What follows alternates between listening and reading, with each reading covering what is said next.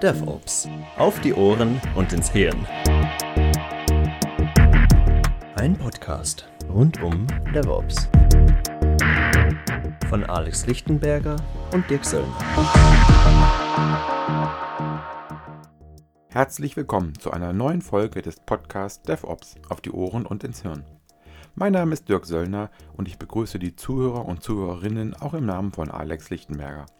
Unser Ziel ist es, spannende Interviews und Fachgespräche zu aktuellen DevOps-Themen zu liefern. Wir möchten das Thema DevOps inhaltlich mit Praxisberichten und hörenswerten Folgen zu den vielen Themen bereichern, die in DevOps enthalten sind. Wir liefern Vorschläge, Konzepte und Interviews mit Experten und Praktikern, damit unsere Hörer und Hörerinnen inhaltlich persönlich durchblicken und die Unternehmen erfolgreicher machen können. Hello and welcome to the podcast DevOps auf die Ohren und in das Hirn, which translates into something like DevOps through your ears into your brain. My name is Alex Lichtenberger, and together with Dirk Söllner, I run this podcast. As you can hear, this is now our first podcast in English. The reason for this, we have today a special guest, Rob England, also known as, as the IT skeptic. Hi, Rob. Hi there. Glad to be aboard. Yeah, thanks. Thanks you could join. Uh, so it's not only special that it is in English, but uh, in fact, Rob is also located literally on the other end of the globe. So now, from uh, speaking from a European perspective, in New Zealand. So this also Ah. means that the time we record this session, it's 10 o'clock in the evening uh, in Germany or Switzerland, and your time it's now 8 a.m. in New 8 Zealand. a.m. Yeah, yeah, incredible. 8 a.m. tomorrow. So I can tell you that the weather's very nice tomorrow. Good, yeah. I hope it gets to us. Uh, Yeah, uh, so, um, as this is now in English, and I guess we also will have some new speakers, so it's worth also shortly explaining what this podcast is about. Um, so, our goal is uh, to do interesting interviews and expert talks around DevOps, and also as this is a podcast, so I guess this is also very interesting for for people who actually like the medium of a podcast. So, be it in the train, bus, car, or on the flight. Um, today's topic is uh, project management is the worst thing that ever happened to IT. Um, very interesting thesis, I think. And uh, before we actually go into that topic and topic of DevOps, maybe Rob, you can shortly introduce yourselves about you as a person and what you do professionally. Yeah, Rob. Okay, so I've been consulting in Wellington, New Zealand for 12 years now. Before that, I was in vendor land as a uh, pre sales guy doing um, uh, solutioning. And uh, so I've been consulting. I come from an ITIL and service management and operational background, though if you dig, excuse me, if you dig deep enough, then uh, originally I was a code developer. And uh, in that time consulting, I've moved through service management and governance and strategy. And I also set up a small blog, which back in the days 12 years ago when that was a novel thing to do. And it got a bit of a following around the world, which was fun. And it networked me into a bunch of people so that along the road of agile and then later DevOps, the blog was um, taking a very skeptical view of these things and throwing a lot of rocks.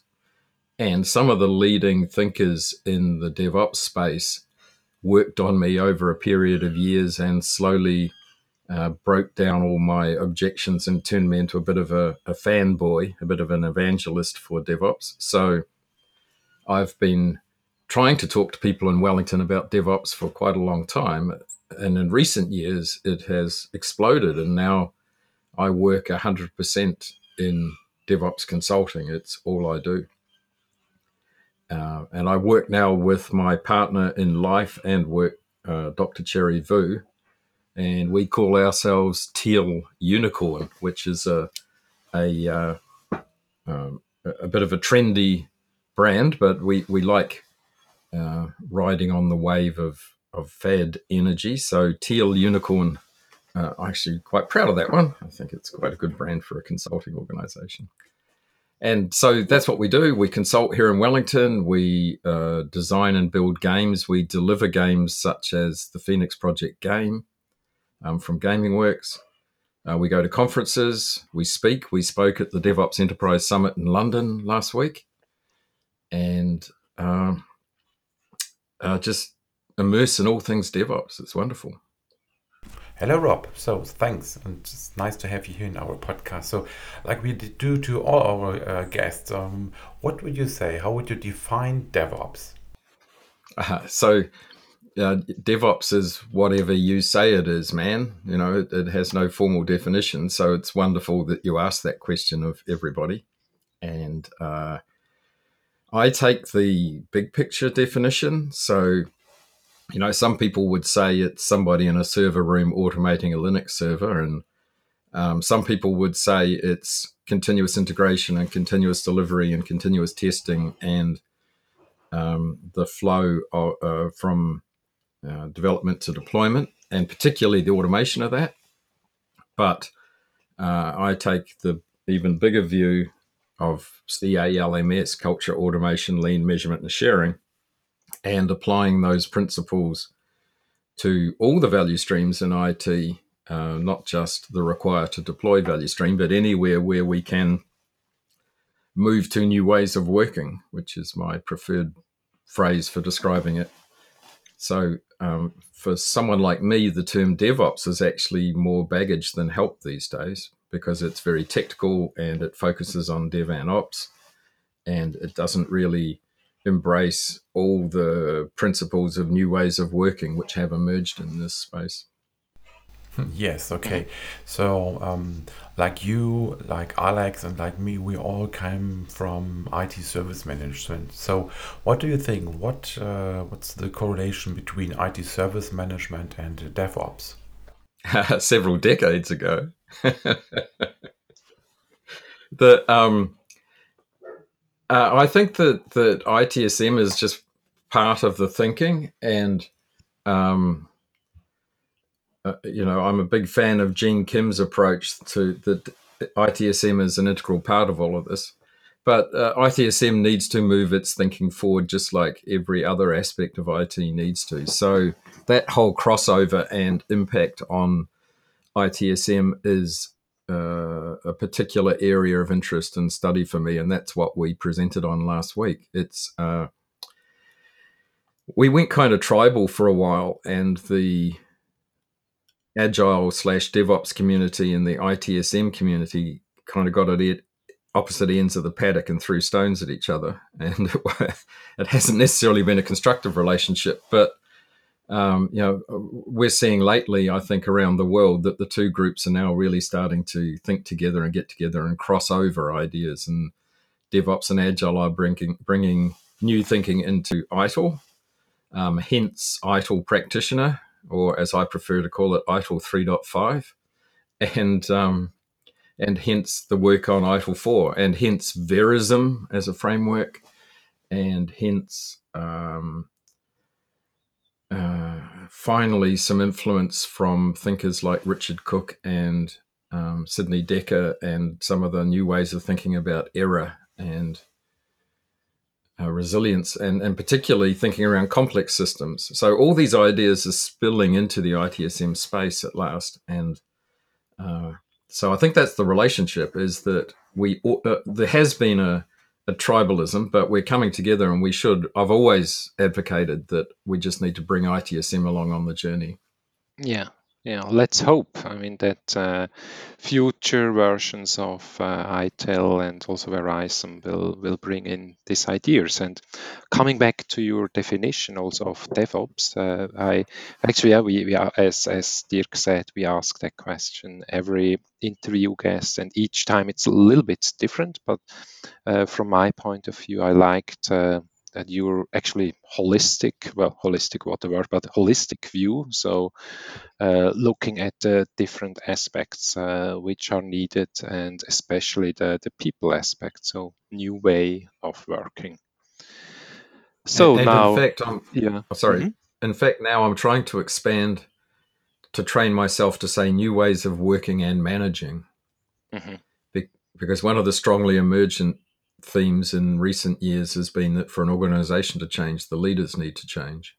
right. Uh, and so all the talk around servant leadership and transformational leader and and realizing that often agile and devops fail because the management think it's something you do to fix their people and that they don't need to change the way they manage at all Mhm. and we really need to break that Yeah, which nicely brings us to the to the actual topic. So you uh, talked about management. So also uh, now talking about managing projects, uh, and uh, one of your, I mean, the the reason how we got to that uh, topic is also, I mean, some of our listeners maybe know. Uh, the, the blogs of uh, Rob England, always with very interesting titles. Um, I, I personally like also the one uh, that was titled like how DevOps messes with your head. But recently you wrote a couple of blogs like uh, uh, I, I have to look that up, but it was like um, uh, 10 agile principles that screw up uh, conventional project management or the la- latest one was the oxymoron of agile project management or an older one project management was the worst thing that ever happened to IT. uh. So I think they all go into the same direction. So Rob, maybe you can just as an intro, you can also shortly explain. So we, we did now for decades projects. Uh, so now you say that's the worst thing ever happened to IT. Can you please explain? So uh, the, the way I see it, somewhere back in the 80s and 90s, as uh, as the cost of IT escalated in lots of organizations, generally for very good reasons, because IT was becoming more and more mission critical and more and more complex, and so the costs were rising. And uh, organizations governed IT like a black art. They really didn't understand how it works in the same way that they understand how finance works or you know people management works. So it was just a black art. They didn't understand it, so they went, "Oh my god, we need to get some control over this. Let's put uh, let's black box it. Let's define the inputs and measure the outputs, and so let's put a project and program management framework over it, so that we can see that we're getting what we thought we were getting with our money." And IT, being typical IT, took an uh, an intensive engineering approach to project management and adopted, you know, civil engineering style project management and imposed these uh, strict waterfall constructs on us. And uh, as a result, um, applied a paradigm that is completely inappropriate in a software world.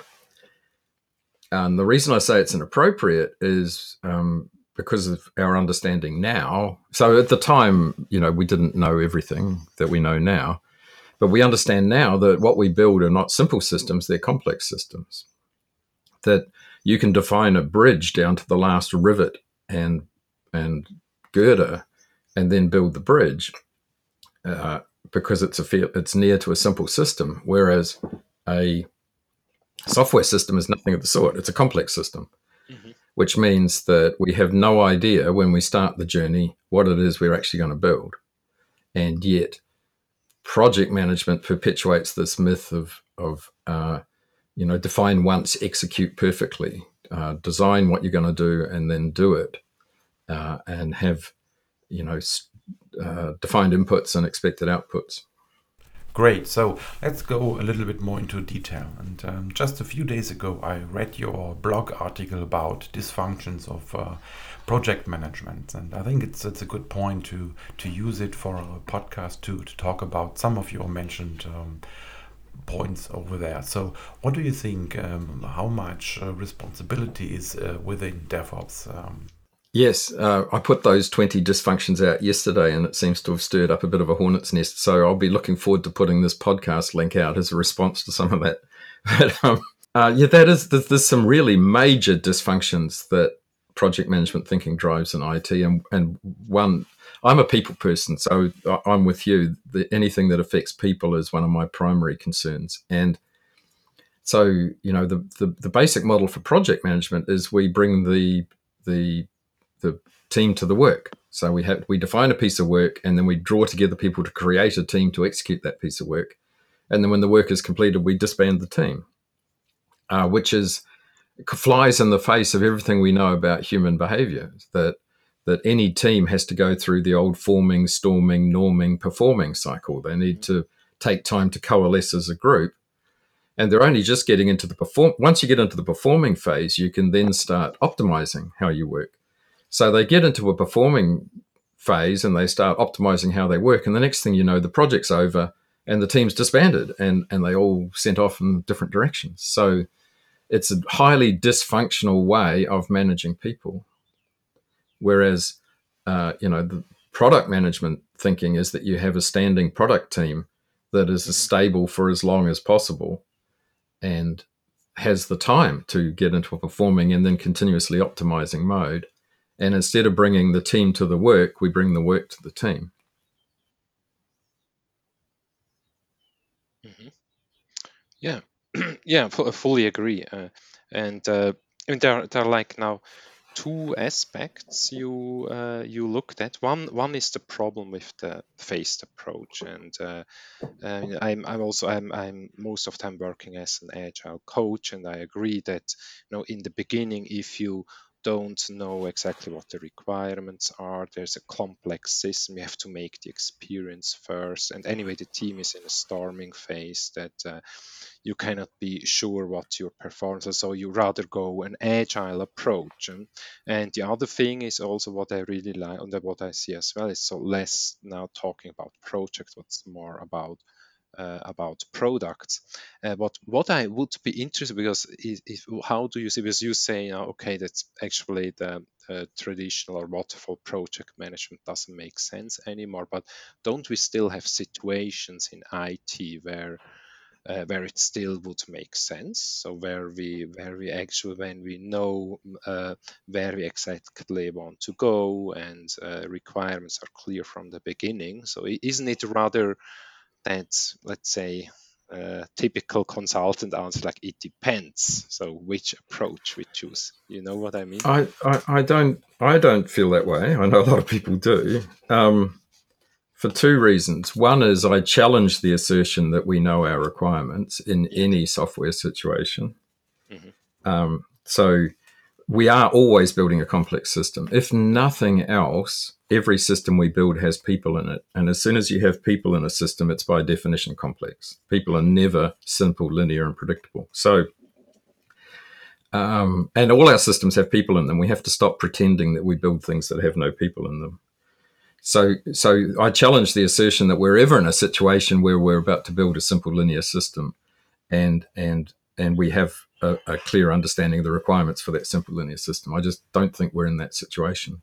Mm-hmm. So I think that's one challenge to it. And then the other challenge is the whole bimodal thing. You know, even if even if there was a situation where project management was uh, a, a, a, usable approach, um, I see no reason why we should have two ways of working in an organization. It's equally uh, amenable to doing it in an agile way. So, you know, let, let's adopt a single way of working for the organization that works in all situations instead of uh, adopting a new way of working for the situations where the old way of working doesn't work, and then still dust off the old way of working and drag it out occasionally when it does fit. Mm-hmm.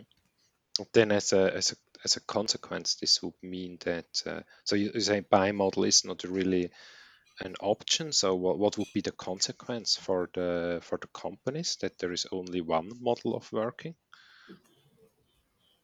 The consequence of only one model. Mm-hmm. Uh, so to, to flip that, I think you know the consequences of bimodal are toxic, mm-hmm. and and it's it's possibly the worst idea that Gartner have yeah. ever had. But there's a lot of comp- but there's a lot of competition for that title right, from yeah. Gartner. I mean, I, I, agree with you. I also play a little bit the devil's advocate. So, and Gartner by, was also they were the ones who came up with, with the successor of the bimodal, which was the uh, pace layered application uh, or what how was still, it called you're right multi, multi-speed it isn't it uh, yeah and and um and i'm an advocate of multi-speed it uh-huh. Only in the sense that whatever one way of working we come up with, it needs to embrace multiple cadences. So, you know, the pace layering model and the application of multiple cadences, I'm fine, I'm down with. But that we can still do all those different cadences with the same way of working is the point. Mm-hmm.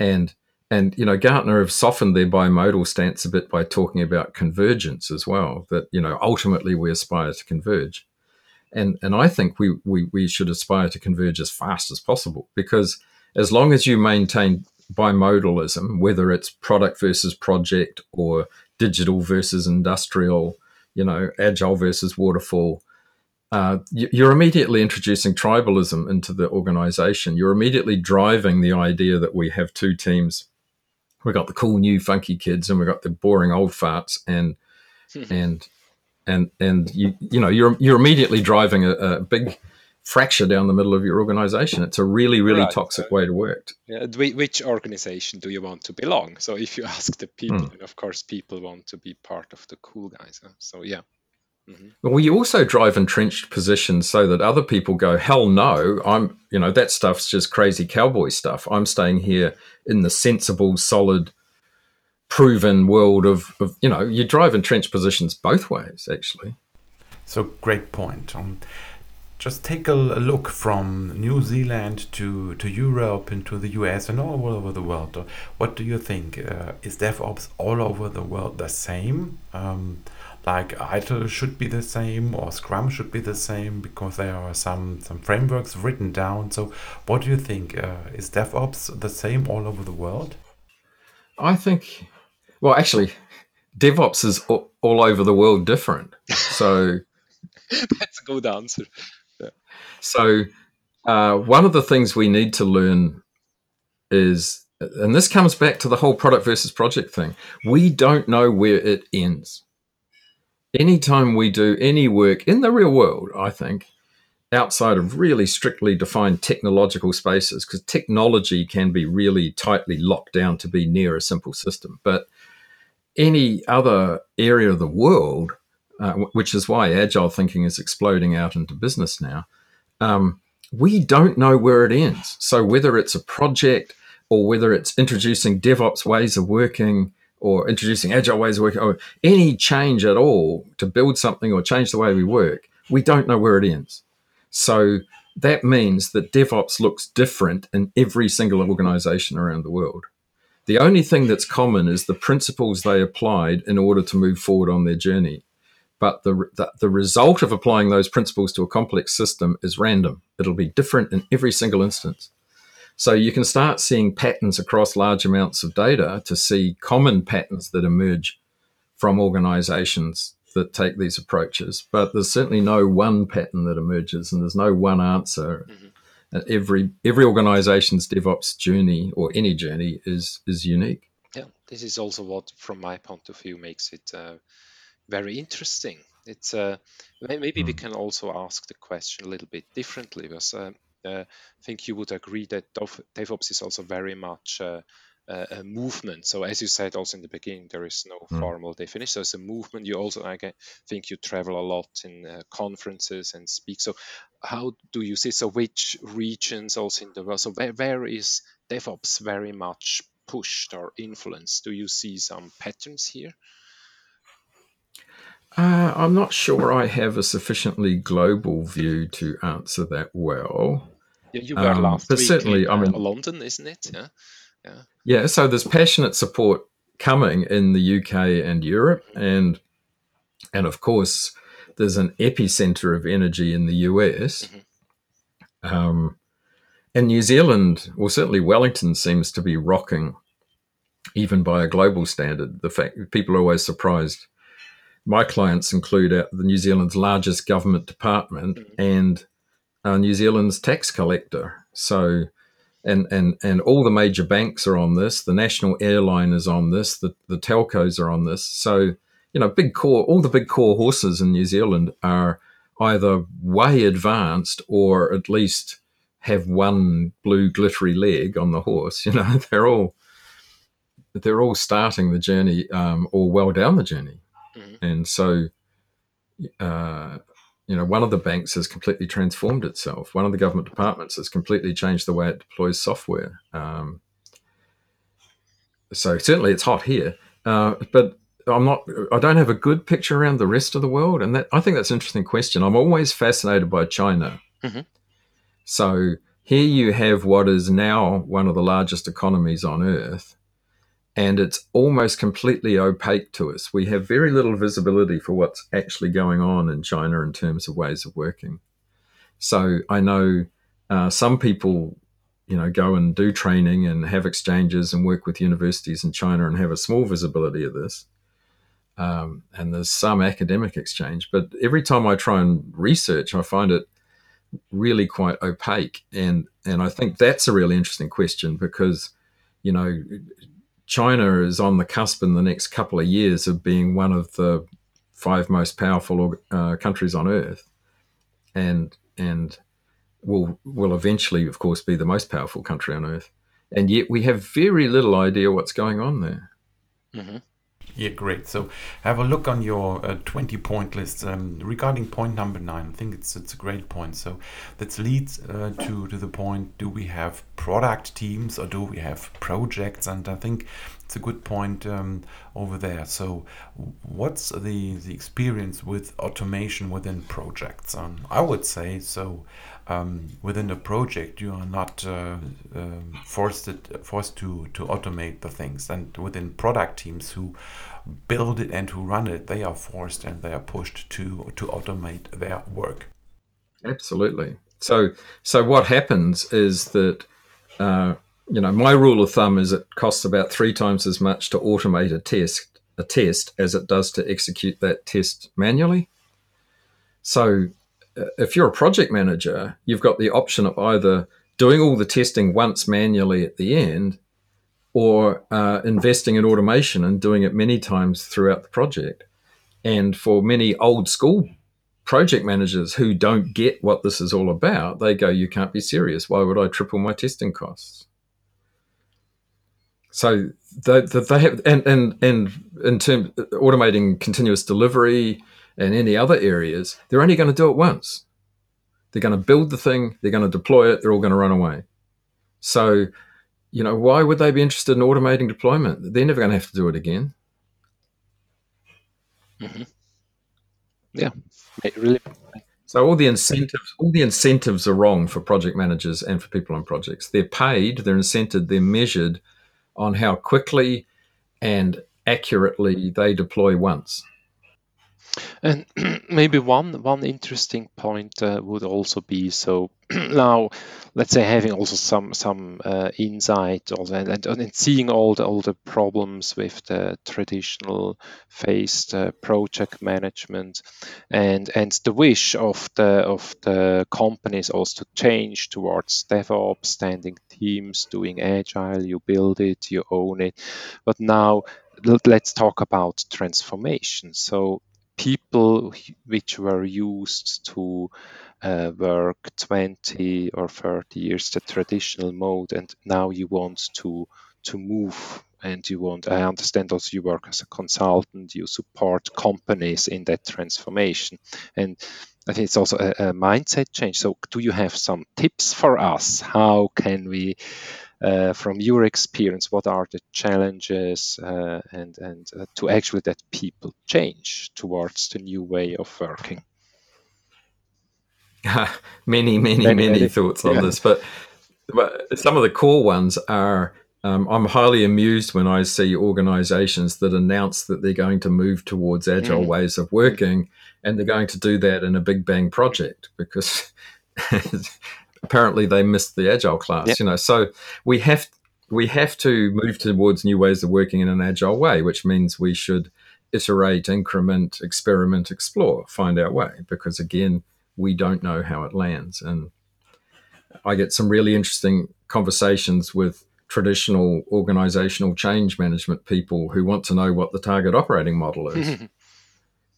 And I say, well, I've no idea. Mhm. And and anybody who who tells you they know what your operating model is going to look like in two years' time, you should show them the door because they have no idea either. Can I ask a question between here? So I'm hearing now that actually also the transformation itself, you can do it in an agile way, right?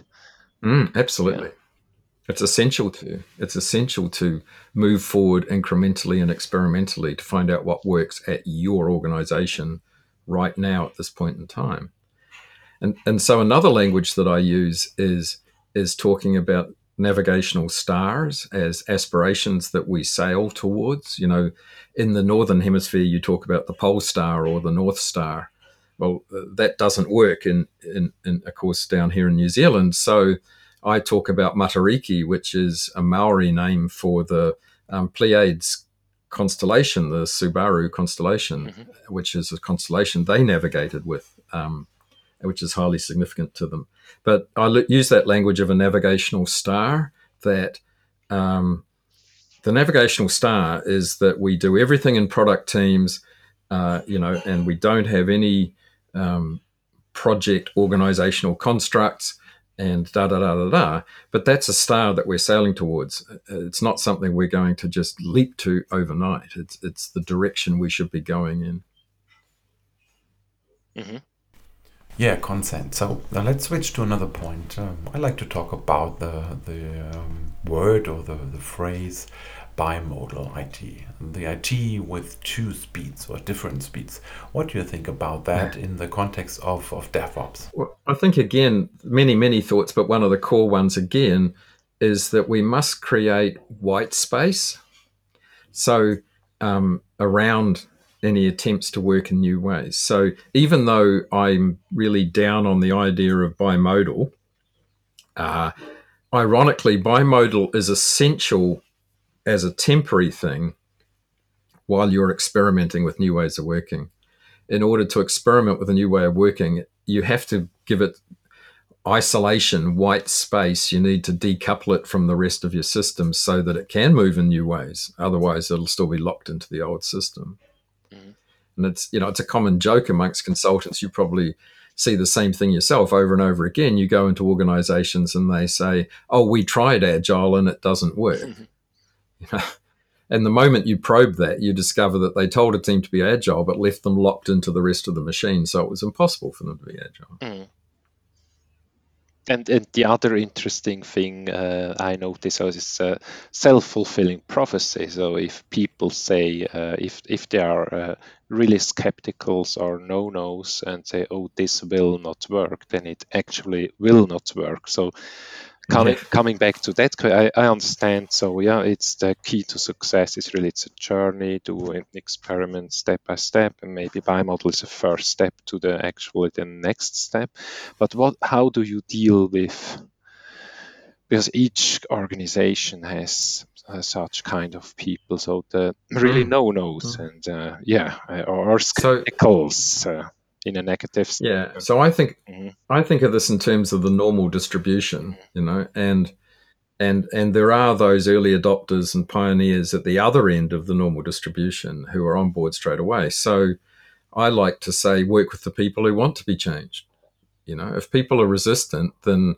i used to bang away but my strategy now is if people are resistant i just go fine and i go somewhere else mm-hmm. um, so find the people who want to be changed, work with the people who have the vision, who are the early adopters, are the pioneers, and and create some proof points.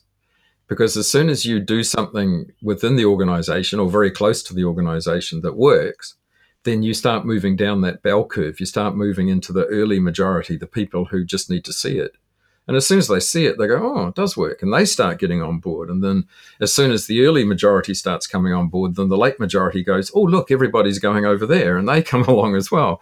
Yeah. And, and, and the naysayers end up standing on their own, wondering where everybody went. Mm-hmm.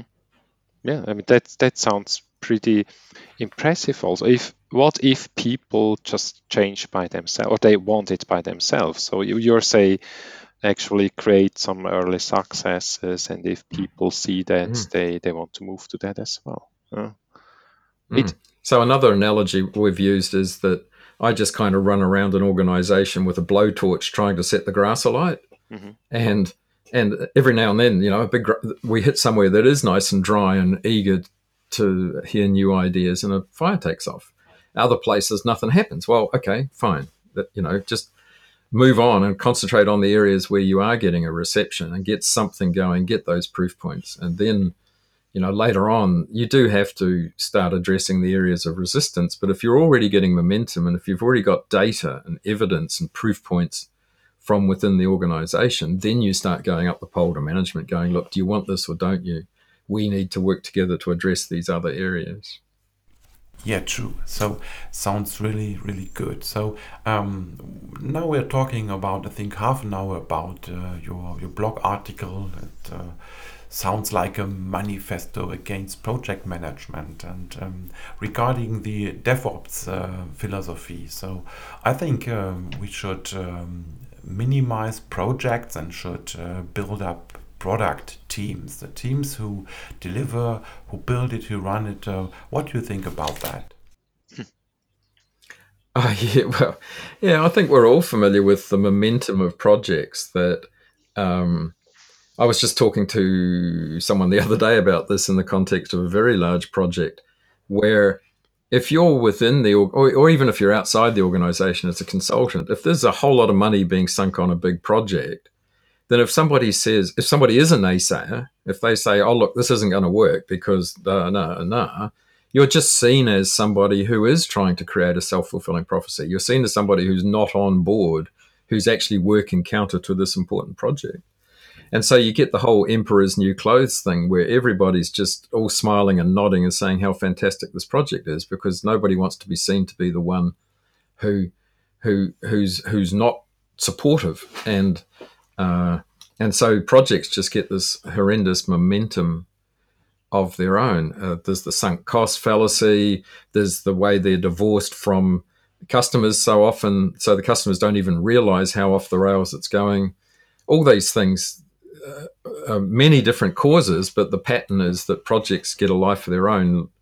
Um, I heard a wonderful story recently about a project that had been um, not killed off, but just shut down sort of put on ice.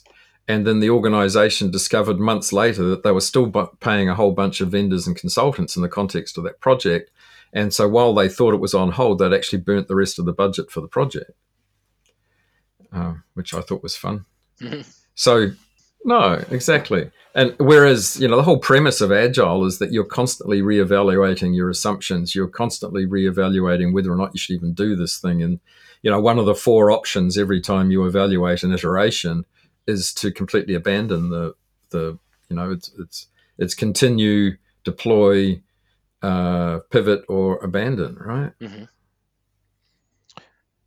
Yeah. So, but now honestly, because uh, looking now at Agile, because Agile Manifesto, it's 2001, and uh, also uh, I think Scrum or other frameworks they're they're even older. And if if I talk to developers, they also say, yeah, we we we do that. Uh, uh, actually, since a while already. So, why is it that now talking about the horses, why it took so long until uh, until they start adopting so not only agile but now also including operations so devops. Well actually I, I don't think it took very long. I think it only took a decade or two. Okay. Yeah it depends so on you define we, long yeah. Mm-hmm. yeah yeah.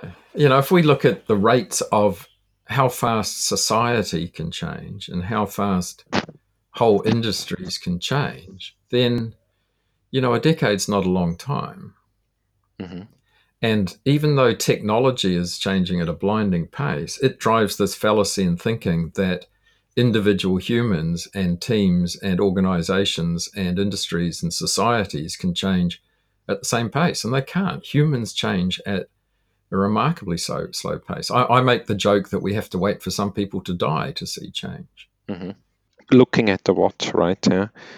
Uh, yeah, no, it's for me. It's for me. It was was was in, very interesting, but I have no questions. Uh, more questions so far.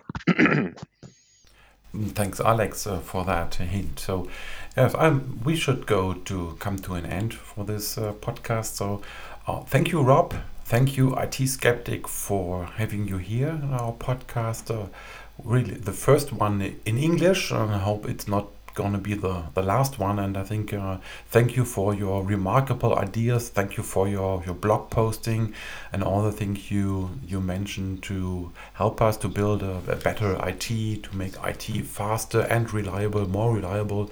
So thank you to have you here. Oh, thank you. It's been fun. I, I'm happy to have been part of it. Thank you for the opportunity. Yeah, thanks also from my side. It was really a pleasure talking to you.